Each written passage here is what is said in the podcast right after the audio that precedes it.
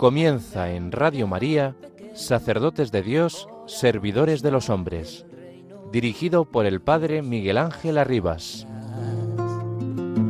Sacerdote, la vida pone en juego, pastores para el pueblo, un guía a la verdad. Sacerdote, tan rico en los esfuerzos, tan pobre los no quiero, pues quiere siempre ahora ya.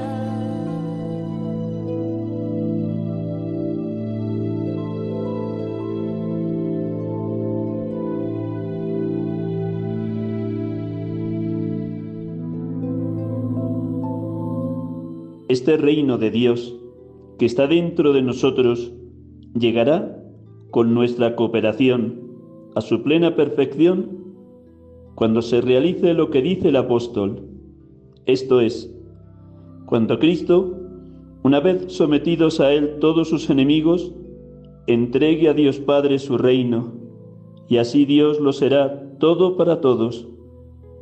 Por esto, rogando incesantemente con aquella actitud interior que se hace divina por la acción del Verbo, digamos con nuestro Padre que está en los cielos, santificado sea tu nombre, venga a nosotros tu reino.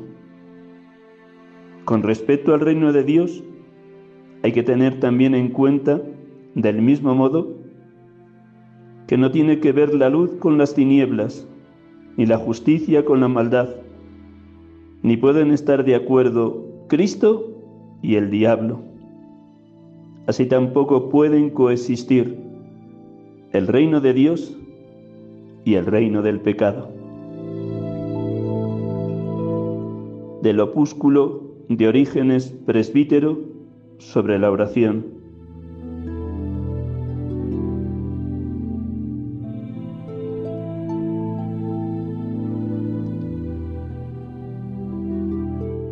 Buenas tardes, hermanos y amigos de Radio María. Aquí estamos acompañándoles una tarde más de domingo en este programa habitual, sacerdotes de Dios, servidores de los hombres. Como el pasado domingo tengo la dicha de acompañarles desde la ciudad de Potosí, en Bolivia, donde el pasado viernes concluía los ejercicios espirituales con los sacerdotes de esta diócesis. También este fin de semana, sábado y domingo, he tenido la dicha de compartir un retiro formativo sobre la Eucaristía con un grupo de 40 laicos, la mayor parte de ellos hombres y mujeres que son ministros extraordinarios de la comunión, llevando el cuerpo de Cristo a los enfermos de las distintas parroquias de esta ciudad. Aquí, en lo más alto de Colombia, a cuatro mil metros sobre el nivel del mar. También como el domingo pasado, vamos a tener la dicha de poder dialogar en esta tarde con uno de los sacerdotes de esta diócesis, un sacerdote relativamente joven que tuvo la dicha de poder estar formándose en una licenciatura en Biblia en la Universidad de Navarra, en Pamplona, en años pasados. Él luego nos contará toda su experiencia con detalle. Ahora también, como cada domingo, en esta bellísima solemnidad de Jesucristo, Rey del universo, escuchamos la palabra de Dios es realmente impresionante como la palabra está continuamente interpelándonos, removiéndonos, zarandeándonos, para que nunca nos conformemos con un seguimiento de Cristo mediocre, tibio o vulgar, y para que pasemos nunca de largo ante el que sufre, está solo, abandonado o no tiene a nadie con qué fuerza han de resonar en nosotros las palabras que hoy nos dice Jesús. Lo que hicisteis con uno de estos mis hermanos más pequeños, conmigo lo hicisteis.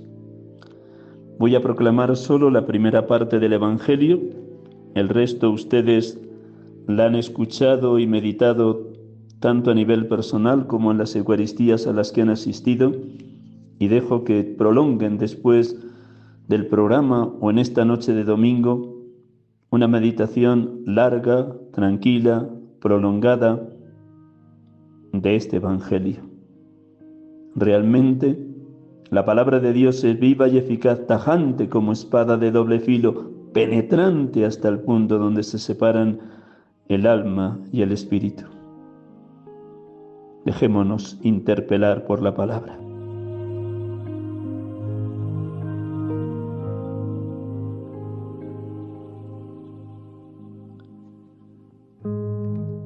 Del Evangelio según San Mateo. En aquel tiempo dijo Jesús a sus discípulos, Cuando venga en su gloria el Hijo del Hombre y todos los ángeles con él, se sentará en el trono de su gloria y serán reunidas ante él todas las naciones.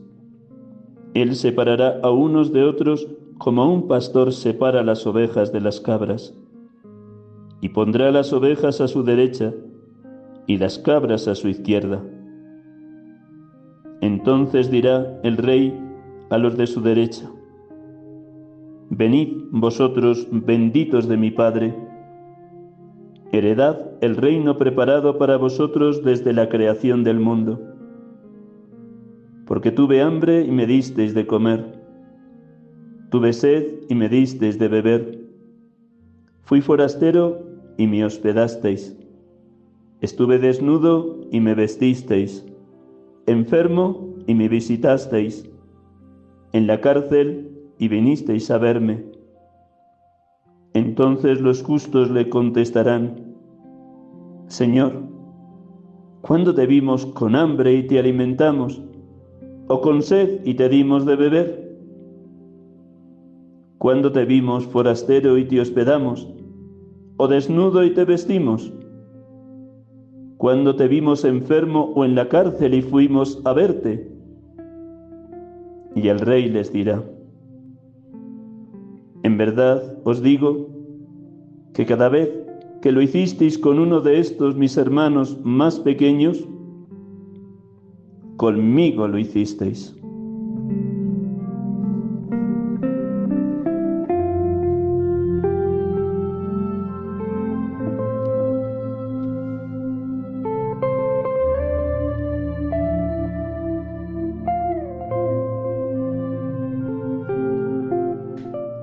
Bendito y alabado seas, Padre Dios, por tu Hijo Jesucristo, Dios hecho hombre. Él reinó en la cruz y sigue reinando cada día como Señor de cielo y tierra. Él reinó venciendo el pecado y la muerte con su muerte y su resurrección. Él está sentado a tu derecha, intercediendo por nosotros como sumo y eterno sacerdote, como mediador entre ti y la humanidad. Gracias, Padre. Bendito y alabado seas, oh Creador, porque en la cruz colgaron a tu Hijo con esta sentencia de muerte por orden de Pilato. Jesús Nazareno, Rey de los judíos. Oh Padre, bien lo sabes tú, con esta sentencia se estaba manifestando como tu Hijo en la cruz eligió el trono para vencer definitivamente la esclavitud de la humanidad, dando la vida por todos. Ahora, sentado a tu derecha, en la gloria divina, es Señor de cielo y tierra, más grande y poderoso que todos los señores de la tierra. Gracias, Padre. Bendito y alabado seas, Jesucristo, porque en la parábola del juicio final nos llamas a ser continuadores de tu misión, colaborando contigo en la instauración del reino de Dios en la tierra, donde el hambriento, el sediento, el desnudo, el forastero, el enfermo y el encarcelado te representan a ti mismo. Y hoy nos dices con toda verdad, En verdad os digo que cada vez que lo hicisteis con uno de estos mis hermanos más pequeños, conmigo lo hicisteis. También nos interpelas con tu otra sentencia. En verdad os digo, lo que no hicisteis con uno de estos los más pequeños, tampoco lo hicisteis conmigo. Oh Jesús, sigue interrogándonos, sigue removiéndonos para que nos preguntemos cada uno, ¿dónde me encuentro hoy? ¿En el compromiso con los que sufren o en la religiosidad solo de prácticas externas? Te descubro a ti, mi Señor, en el rostro del pobre y menesteroso o paso de largo ante su indigencia. Ayúdame a vivir en la verdad, oh buen Jesús. Gracias, porque tu parábola me pone en verdad. Gracias Jesucristo, porque nos conoces mejor que nosotros mismos y nada pasa desapercibido para ti. Sí, Señor, creo que tu juicio final será de infinita misericordia divina para quien fue misericordioso con los demás. Y tu juicio será sin misericordia para quien solo se buscó a sí mismo y se dejó atrapar por el egoísmo, la soberbia, la avaricia, la ira, el odio o cualquier pecado que le alejaba totalmente de ti y de los demás. Oh Espíritu Santo, fuego divino, dedo de la mano de Dios, ayúdanos a elegir como corresponde el bien desechando el mal, la verdad, aborreciendo la mentira, la luz, disipando las tinieblas. Oh Espíritu Santo, permítenos que resuene una y otra vez lo que San Juan de la Cruz nos dejó con evidente claridad. Al atardecer de la vida examinarán del amor. Oh Espíritu Santo Paráclito, Consolador Divino, Abogado del cielo,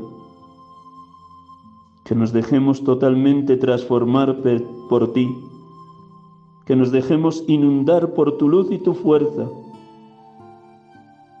para que amemos como Cristo nos amó, para que sirvamos a los demás como Cristo lavó los pies a sus discípulos para que seamos misericordiosos como Él fue misericordioso y sigue siendo misericordioso para con nosotros, para que nos entreguemos por completo a los demás hasta dar la vida como Él ha dado la vida por todos en la cruz. Ayúdanos, Espíritu Santo, porque somos pura debilidad. Sí, ayúdanos a que nos dejemos abrir te paren para tu acción transformadora, para que implantemos por tu gracia, tu luz, tu fuerza, tu empuje, el reino de Dios en esta tierra, para que con Cristo y contigo sembremos el reino eterno universal, el reino de la verdad y la vida, el reino de la santidad y la gracia, el reino de la justicia, el amor y la paz, que ya Jesucristo implantó con su venida a esta tierra y con su muerte y su resurrección.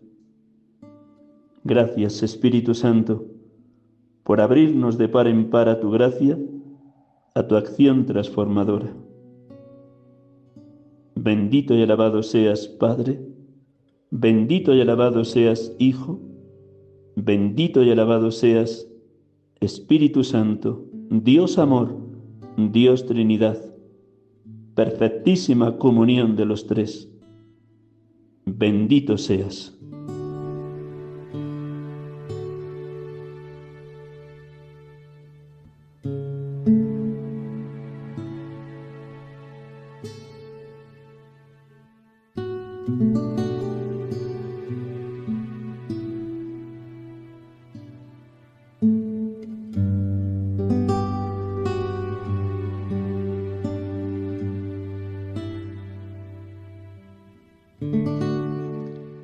Estamos aquí con ustedes de nuevo en este programa habitual de la tarde de los domingos, sacerdotes de Dios, servidores de los hombres.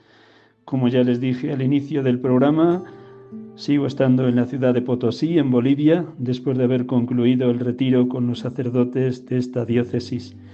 Y como el domingo pasado, también en este domingo tenemos la dicha de poder dialogar con uno de los sacerdotes de esta diócesis, Rubén Negretti Colque. Buenas tardes, Rubén. Bueno, un saludo cordial, don Miguel Ángel. Me alegra bastante, bueno, tener esta oportunidad de compartir, pero también tener presente y compartir eh, en estos días su experiencia, eh, el espíritu sacerdotal que lleva aquí en nuestra diócesis. De verdad me siento muy bendecido, pero también muy fortalecido, no solamente por su presencia, sino también porque hemos tenido la oportunidad de encontrarnos como sacerdotes del clero diocesano para tener días espirituales, días de crecimiento, de renovación, pero sobre todo para que como iglesia estemos unidos, encaminados según su voluntad. Presento en unas líneas sucintas la biografía de Rubén para que ustedes, queridos oyentes, puedan situarse ante la persona que hoy nos va a hablar. Rubén Negretti Colbe nació en la ciudad de Bustillos, de la diócesis de Potosí, en el norte de Potosí, el 9 de septiembre de 1978. Tiene, por tanto, 45 años.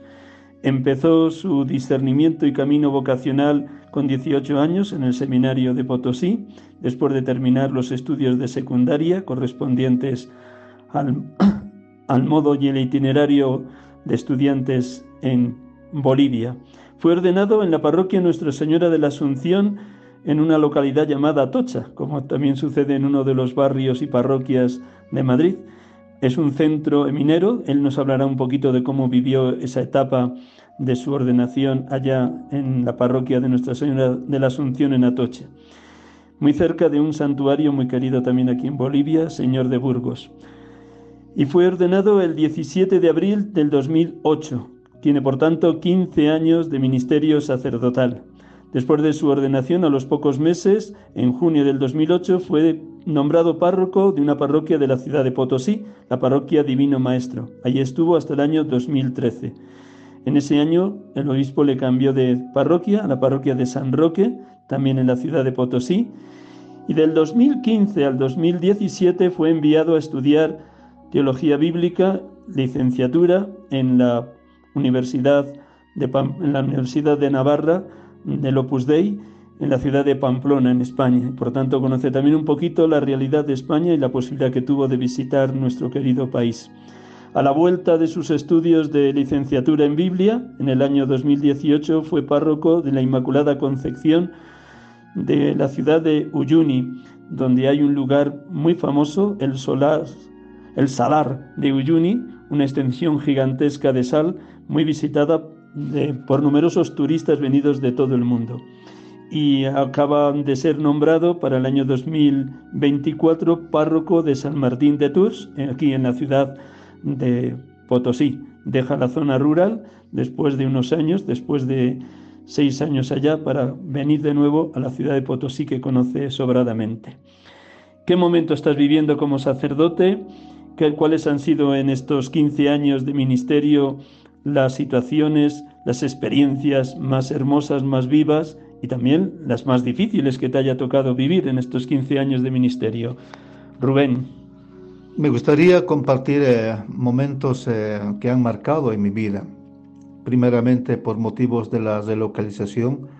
Eh, mi padre netamente campesino, mi madre también, que cuando contrajeron matrimonio, pues ambos eran huérfanos eh, mi padre pues tuvo, estaba obligado a, trabajar y estuvo ahí en el centro minero de Catavia, es una empresa gigantesca, que llegó un momento en que todos los trabajadores fueron relocalizados.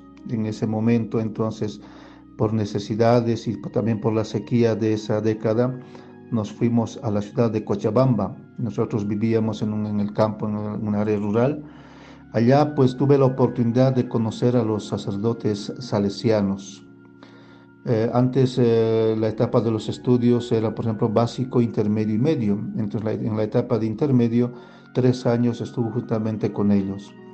Allá hice mi primera comunión, pero también, eh, bueno, pues por invitación de los novicios, porque en esa época yo no distinguía si habían religiosos o diocesanos, para mí todos eran sacerdotes y ya. Entonces no sabían que habían novicios o seminaristas, porque imagino que tenía como 10 años eh, me invitan para ser monaguillos y eso marcó en mi vida. Después de tres años, mi madre, que era netamente del área rural, no pudo acostumbrarse a una, ciudad, eh, entonces decidimos volver hasta, hasta Uncía, a la provincia de Bustillos, nuevamente al campo, a vivir de la tierra, del sembradío, pero también de la, del pastoreo de los animales, como son las ovejas, el ganado. Entonces así, volví al colegio Rafael Bustillos, eh, el único colegio allá en Uncía, entonces tenía que trasladarme varias, eh, por decir, varios kilómetros para llegar hasta allá.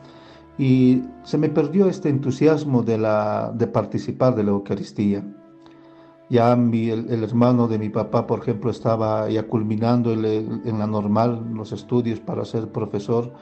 Entonces eh, tenía la intención, era no quiero presumir, pero bastante, era bastante bueno en matemáticas. Y mi tío me decía, vas a estudiar aquí en la normal para ser profesor en matemáticas. Entonces ya en vacaciones invernales habíamos ido a Sucre a conversar con la, dueña de casa para que el espacio, esa habitación pueda también ocuparla una vez que mi tío salga. Pero resulta que justo semanas antes a la clausura del año escolar o de la promoción como llamamos, un sacerdote y después, gracias a Dios, me encontré con ese sacerdote, era un sacerdote eh, Juan de Diano. Llegó justamente cuando estábamos formando y nos habló de la vida sacerdotal, y hablándonos de la casa de formación. Y nuevamente en, ese, en esa visita se me prendió como esta lucecita que ya antes lo había sentido cuando estaba en Cochabamba. Y me eh, inquietó bastante, fui preguntando porque por la distancia me había apartado de la parroquia, de, o sea, de toda actividad de la iglesia. Fui preguntando y consultando, y en el curso mío habían personas que participaban del grupo de jóvenes de la parroquia, entonces por ahí fui conociendo algunos seminaristas que hacían su año de pastoral. De esa manera me enteré de que en Potosí había un seminario donde se formaban los sacerdotes. Entonces cambió, se dio la vuelta totalmente, 180 grados, como decimos, de una decisión que ya se había tomado, por ejemplo, de ir a la normal para estudiar, pero ahora de decidir y decir quiero ir al seminario, quiero ser sacerdote. Eh, la decisión me impresionó mucho también a mi papá, a mi mamá, quienes eh, no lo tomaron bastante bien. Excepcionalmente mi mamá no la tomó muy bien mi papá fue el primero en que me dice, a ver, vamos a hablar con el padre. Yo tenía miedo. Mi padre, mi papá fue quien, quien fue a la parroquia a hablar con él. En ese momento de paso que estaba eh, padre Fernando o don Fernando Tito y le dijo, no, que venga él, tengo que hablar personalmente. Fui a hablar, obviamente con miedo, porque ya hace cuatro años no había tenido contacto con un sacerdote. Y lo primero que fue me dijo, ¿qué quieres hacer? Y le dije, yo quiero ir al seminario, quiero ser sacerdote pero también le dije, primero, antes tengo que hacer el servicio militar, porque eso es, uno de los requisitos, por ejemplo, para entrar, para luego, después de salir de, lo, de la universidad con una profesión, presentar esta libreta de servicio militar. Y él me dice, no es necesario, porque siendo sacerdote puedes ser capellán y después tener tu libreta de servicio militar. Bueno, le dije, si usted me asegura que es así, entonces yo me animo. Entonces me regaló una Biblia, la Biblia latinoamericana, y desde ese momento fui acompañando a Padre Fernando Tito a las comunidades. Me, envió para al encuentro vocacional en diciembre, después la otra en, enero, y así de esa manera me incorporé a la, bueno, a la, a la formación.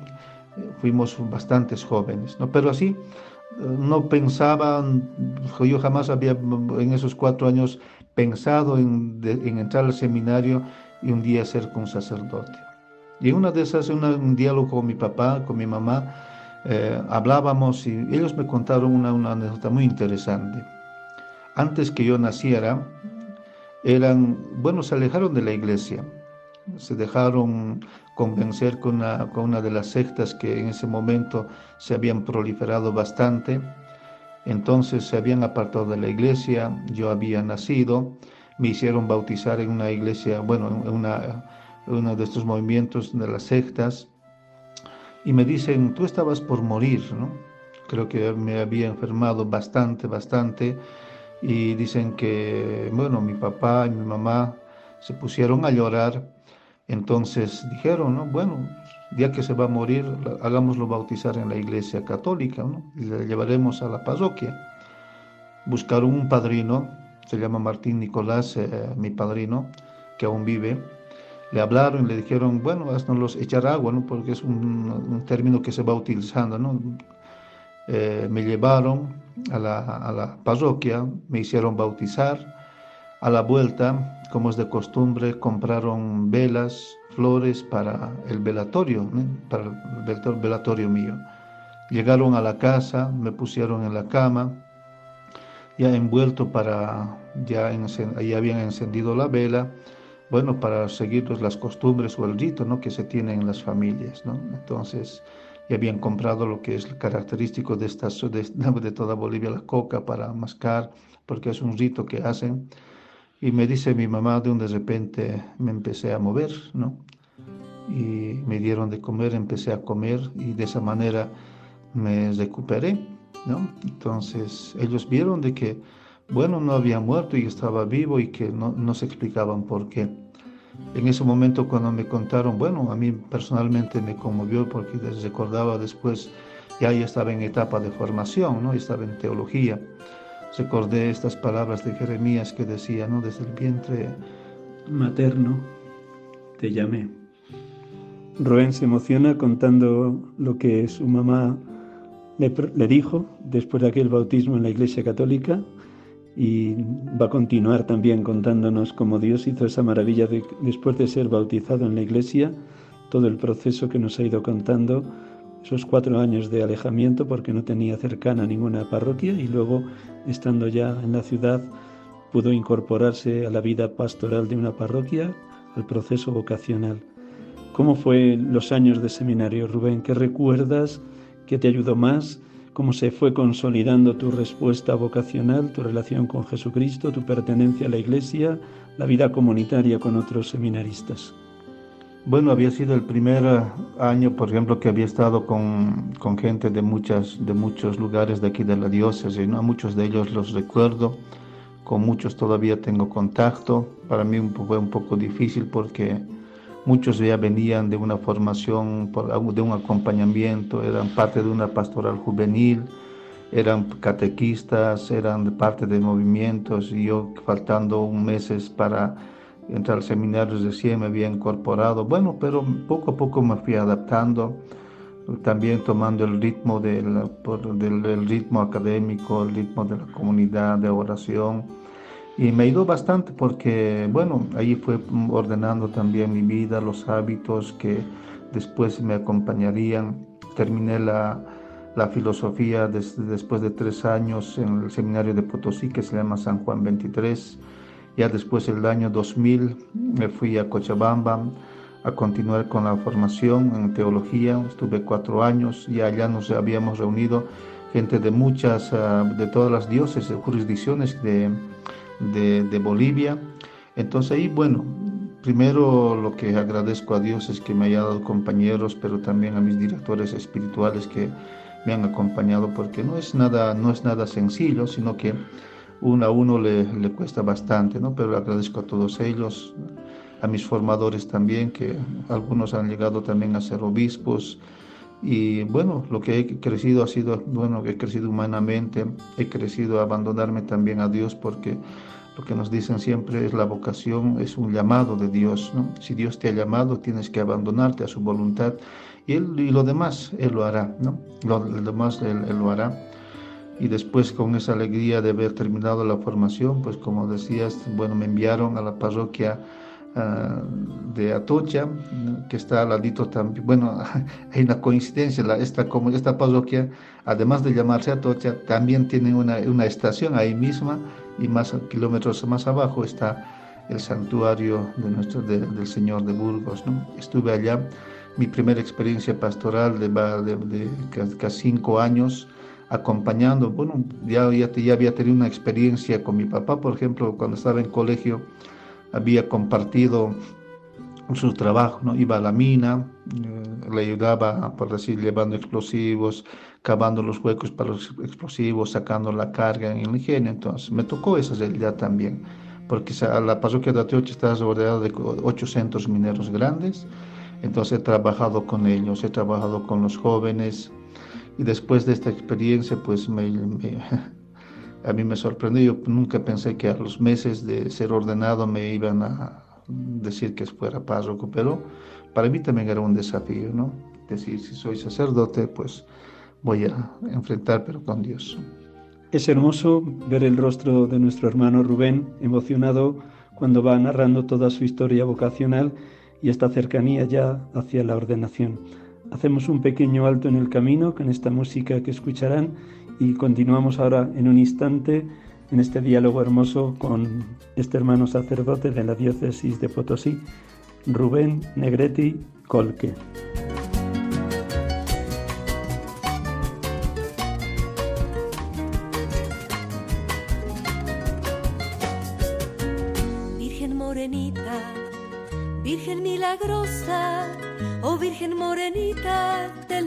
Mi cantar son todos en el valle devotos de tus ruegos, son todos peregrinos, señora del lugar.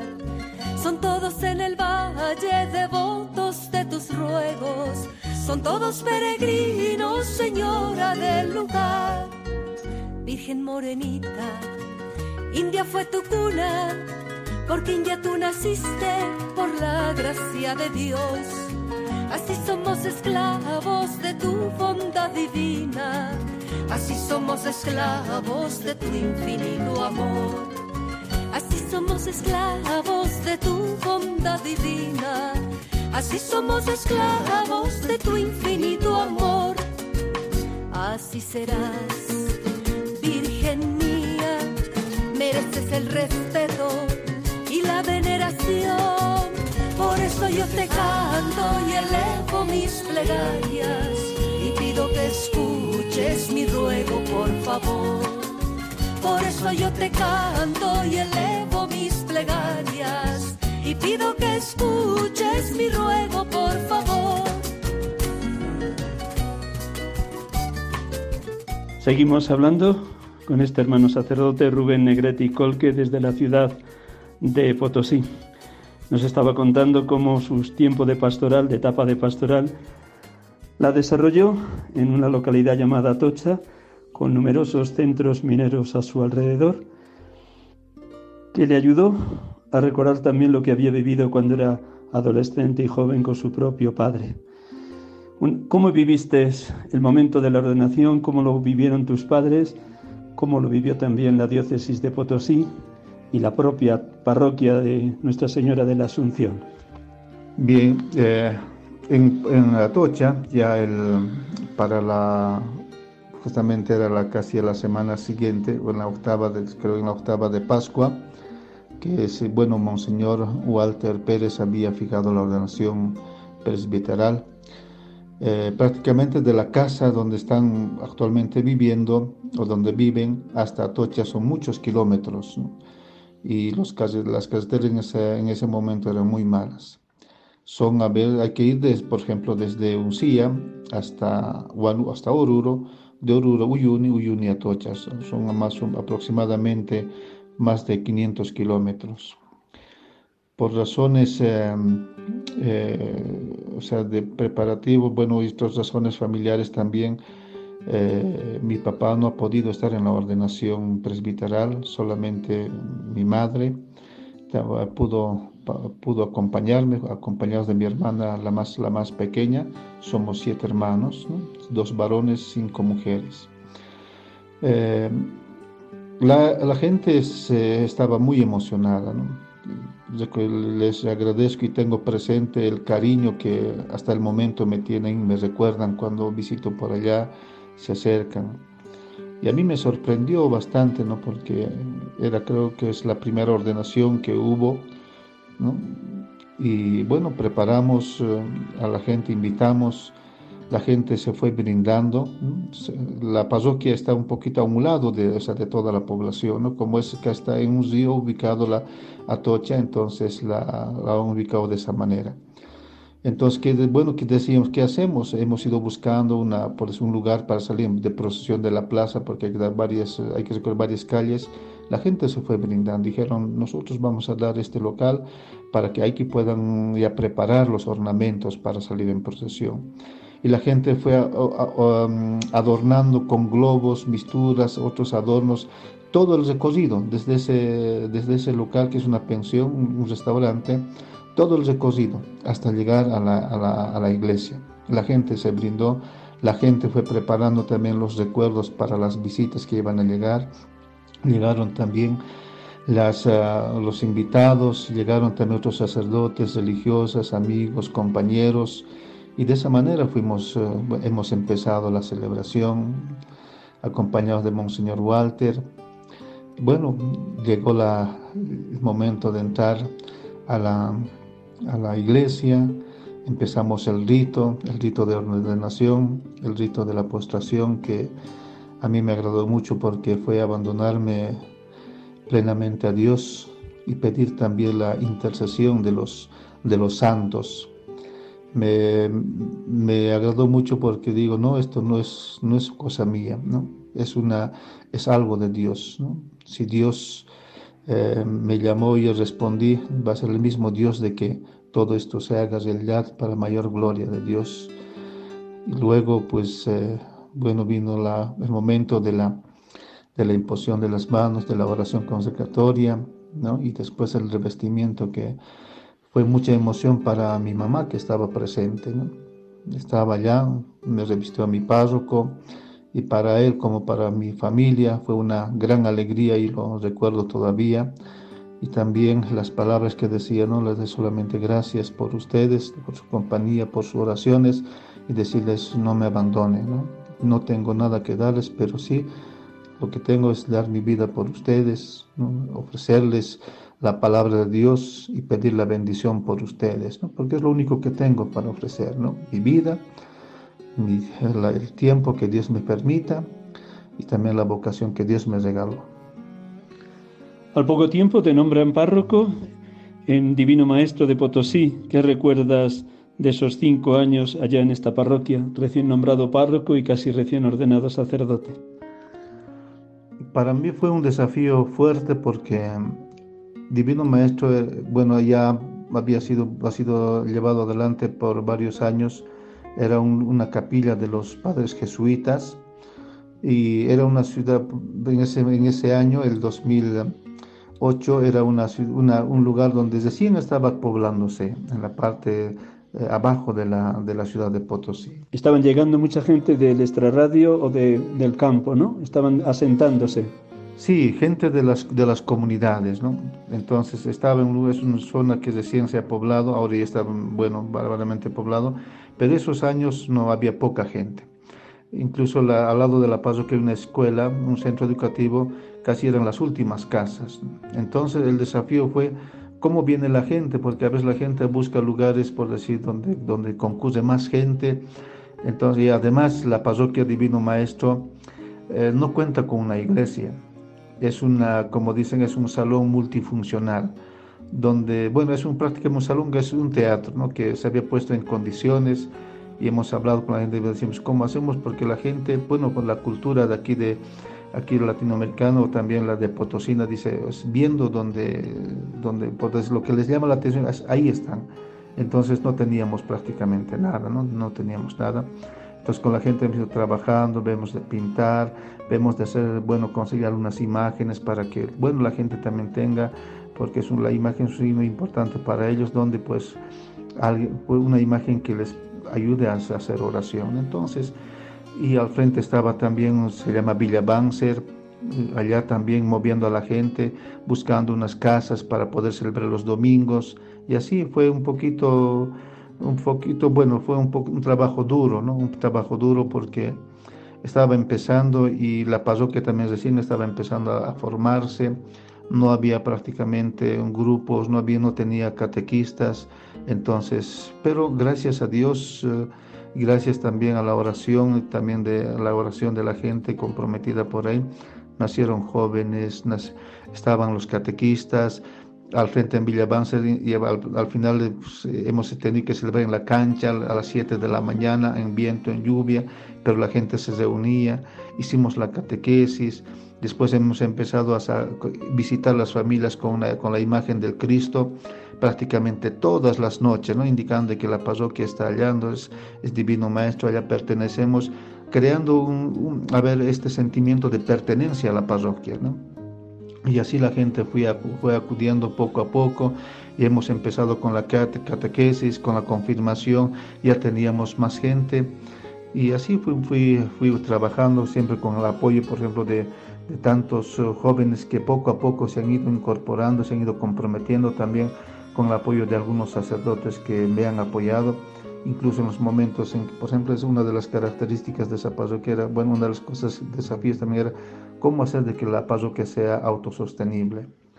Entonces lo que hacía, ejemplo, había días que no tenía intenciones, entonces iba, por ejemplo, a las parroquias iba, entonces me decían, ven, mira, no tienes, ven, aquí vas a celebrar, aquí te voy a dar intenciones, subía, después más abajo, no tenía una, por decir, una, una señora que preparaba la comida, entonces comía donde podía, pero todo eso me ayudó a fortalecerme, me ayudó a madurar en muchas cosas, me ayudó, también a crecer humanamente y también a ver de que muchos hermanos nuestros también están en la situación nuestra, ¿no? Y así poder entenderlos, ser más humanos con ellos. Pero así fui creciendo y me ayudó en muchas cosas. De iniciar una parroquia casi de cero, de la nada, y de ir haciendo comunidad, visitando familia por familia, y pidiendo ayuda a los hermanos sacerdotes de las parroquias, saltaste luego a San Roque. Vamos a saltar esa etapa porque el programa es siempre limitado en cuanto a su tiempo. ¿Cómo viviste el que te llamara el señor obispo para enviarte a Pamplona, a la Universidad de Navarra, para hacer la licenciatura en Biblia? ¿Te sorprendió? Y luego, ¿cómo viviste esos dos años y medio eh, terminando tus estudios de Biblia allí en Pamplona, en España? Después el cambio fue rotundo. Me dijo, Rubén, quiero que vayas a San Roque. Allá te preparas para ir a estudiar. Entonces el reto fue eso. Yo fui a San Roque, eh, allá me preparé para salir. Luego fui a Pamplona, un desafío nuevo, una cultura diferente, una diferente, alejada de todas las costumbres que hay. Y bueno, yo fui después de cuando, fui después de a los 37 años o 36 años, ya me había apartado prácticamente de la vida académica, pero esos años de San Roque me sirvió mucho, fui profundo leyendo, actualizándome. Llegando allá, pues bueno, la realidad era diferente, la formación académica me sirvió mucho para profundizar muchas cosas, para poner al servicio de la diócesis, de la gente, de los laicos para la formación y además también conocer, ¿no? Conocer un poquito, visitar eh, de dónde, por ejemplo, nos vinieron, de dónde nos llegó también la fe. Y bueno, yo estoy agradecido por todo eso, ¿no? Gracias a Dios terminé eh, la licenciatura, volví para estar al servicio, también ponerme en las manos de, de Dios, a través de la voluntad de, mi obispo. Un señor me llamó, me, llamó, me dijo que quiero que vayas a Uyuni el lugar que, nos, que me tocó atender es algo extenso, son muchas provincias, ¿no? la frontera con Chile, la frontera con Oruro, y fuimos formando equipos, ¿no?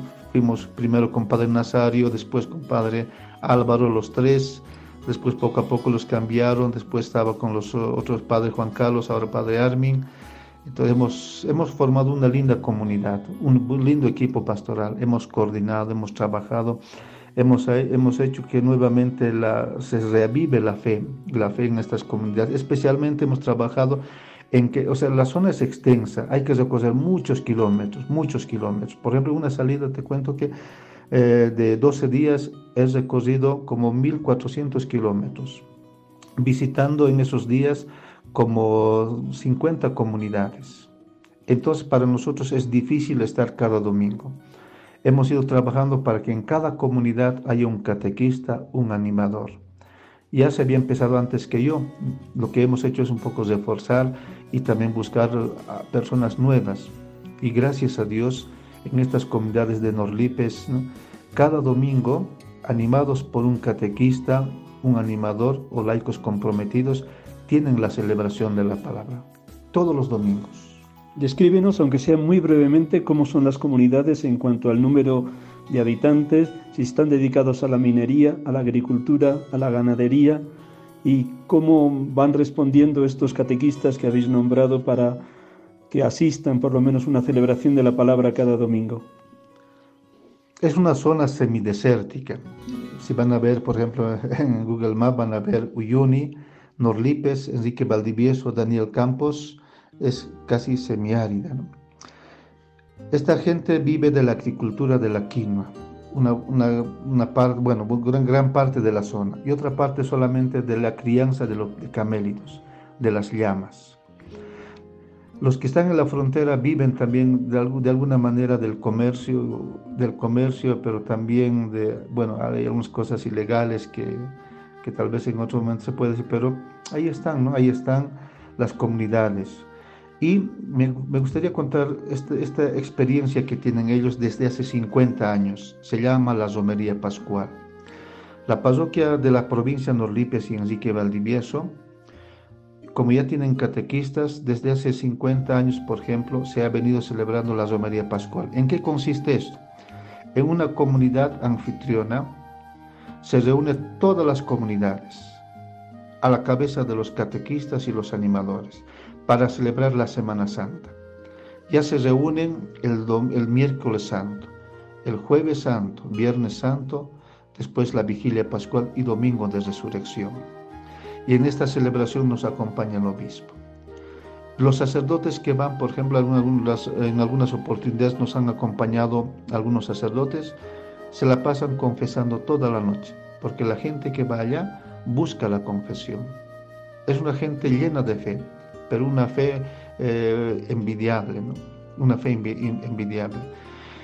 Entonces, después de reunirse, allá renovar sus compromisos, vuelven a sus comunidades para compartir esta experiencia con aquellos que no han podido participar. Pero en todas las comunidades donde se ha celebrado la Romería Pascual, prácticamente casi son todas, ya tienen el Calvario, como llamamos.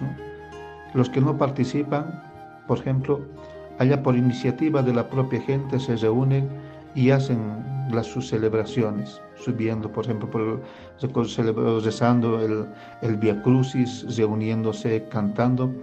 Y eso es gracias a que a una visita constante, porque nuestra tarea es justamente fortalecer, pero también reavivar y mantener y preservar lo que ellos tienen, lo que Dios les ha, les ha dado. Pero eso es un sacrificio grande porque hay que recorrer kilómetros y kilómetros, ¿no? Kilómetros y kilómetros. Por ejemplo, para salir ya para Navidad, después del 13, yo saldré hasta el 23, por ejemplo, voy a ir cargado de que pues, una, la movilidad con 80 litros lleno de gasolina, además reservas, ¿no? voy a llevar 120 litros más para que en todo el recorrido me pueda aguantar. Pero esa es la, experiencia. Y la gente, cuando se dice, a tal hora voy a estar, espera la gente. A tal hora vamos a celebrar, espera la gente.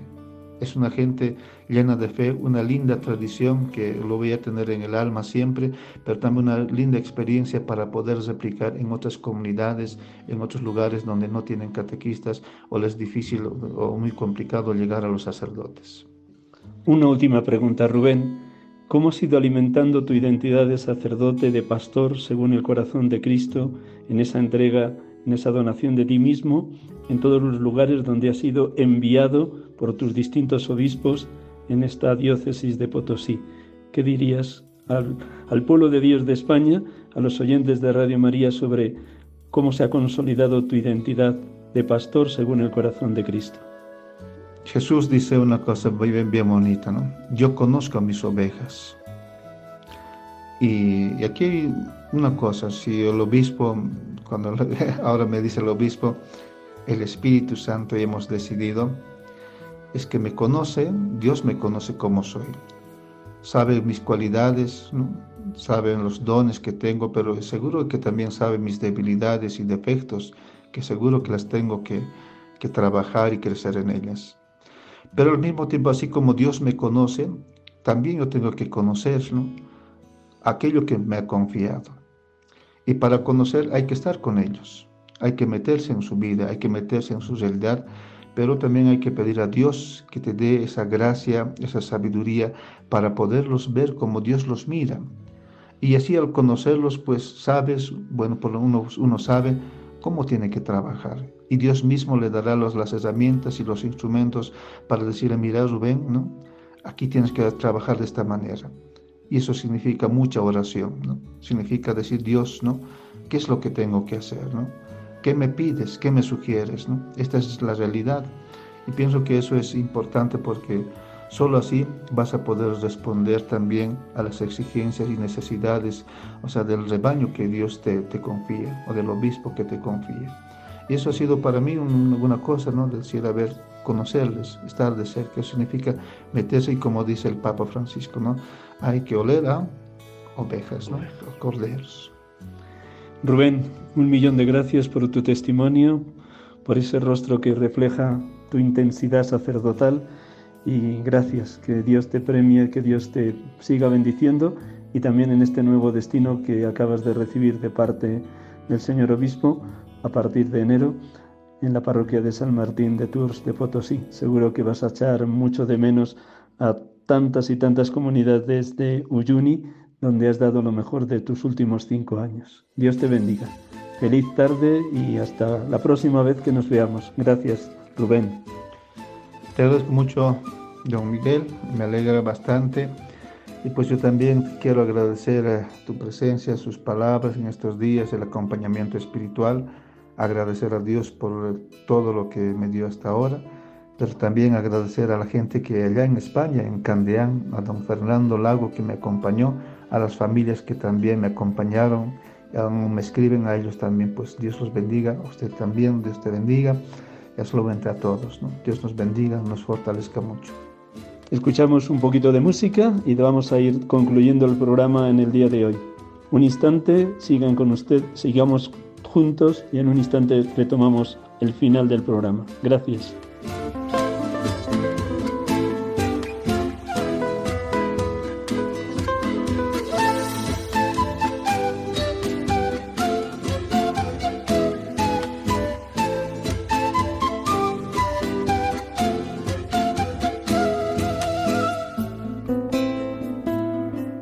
Hermanos y amigos de Radio María, Hemos tenido la dicha de poder dialogar y escuchar su testimonio sacerdotal con Rubén Negretti Colque, sacerdote de la diócesis de Potosí en Bolivia, después de sus 15 años de ministerio sacerdotal, nos ha llegado muy dentro, muy al corazón. Les confieso que según le contemplaba en su rostro mientras nos compartía todo su camino vocacional, su itinerario en el seminario, sus distintos destinos pastorales, en algún momento se le llenaban los ojos de lágrimas, de la emoción. A mí mismo me interpelaba la hondura y belleza con la que comunicaba su testimonio de vida. Le ruego, por favor, que sigan orando mucho por los sacerdotes, para que seamos santos como Dios es santo, para que hagamos muy nuestras las palabras del venerable don José María García y la Higuera, sacerdote de Jesucristo. Sed sacerdote santo, sí, santo, santo, santo, porque si no eres santo, ¿para qué ser sacerdote? Oren por esta diócesis de Potosí que me ha acogido durante esta última semana para que también en esta tierra boliviana el Evangelio llegue a todos los rincones, a todos los pueblecitos, a todas las comunidades, a todos los niños, adolescentes, jóvenes, adultos, matrimonios, ancianos, enfermos, marginados, pobres, porque también para ellos es el reino de Dios. Concluyo con unas palabras maravillosas de San Juan María Vianney en parte como homenaje a nuestro querido hermano Rubén Negretti Colque, pero también como estímulo para todos los sacerdotes que hemos de amar a Dios como le han amado los grandes sacerdotes santos de la historia de la Iglesia. Así oraba San Juan María Vianney, el santo cura de Ars. Te amo, Dios mío, y mi único deseo es amarte hasta el último suspiro de mi vida. Te amo, Dios mío, infinitamente amable, y prefiero morir amándote que vivir un solo instante sin amarte. Te amo, Dios mío, y solo deseo ir al cielo para tener la felicidad de amarte perfectamente. Te amo, Dios mío, y solo temo el infierno porque en él no existirá nunca el consuelo de amarte. Dios mío, si mi lengua no puede decir en todo momento que te amo, al menos quiero que mi corazón te lo repita cada vez que respiro. Ah, dame la gracia de sufrir amándote y de amarte en el sufrimiento y de expirar un día amándote y sintiendo que te amo. A medida que me voy acercando al final de mi vida, te pido que vayas aumentando y perfeccionando mi amor a ti. Amén. Buenas tardes, gracias por su oración por los sacerdotes y seminaristas, que pasen una semana muy dichosa en el Señor y hasta el próximo domingo, si Dios quiere. Dios les bendiga a todos, les imparto la bendición desde aquí, desde Potosí, Bolivia. La bendición de Dios Todopoderoso, Padre, Hijo y Espíritu Santo descienda sobre vosotros. Podéis quedar en paz.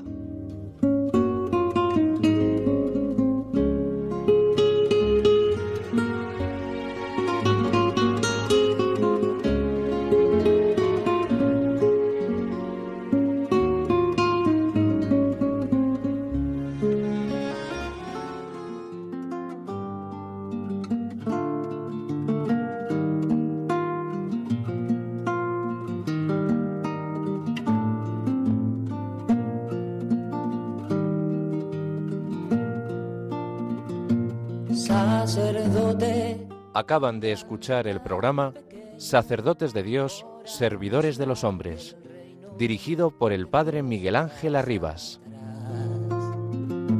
Sacerdote, la vida pone en juego, pastores para el pueblo, un guía a la verdad. Sacerdote, tan rico en los esfuerzos, tan pobre los no quiero, pues quiere siempre ahora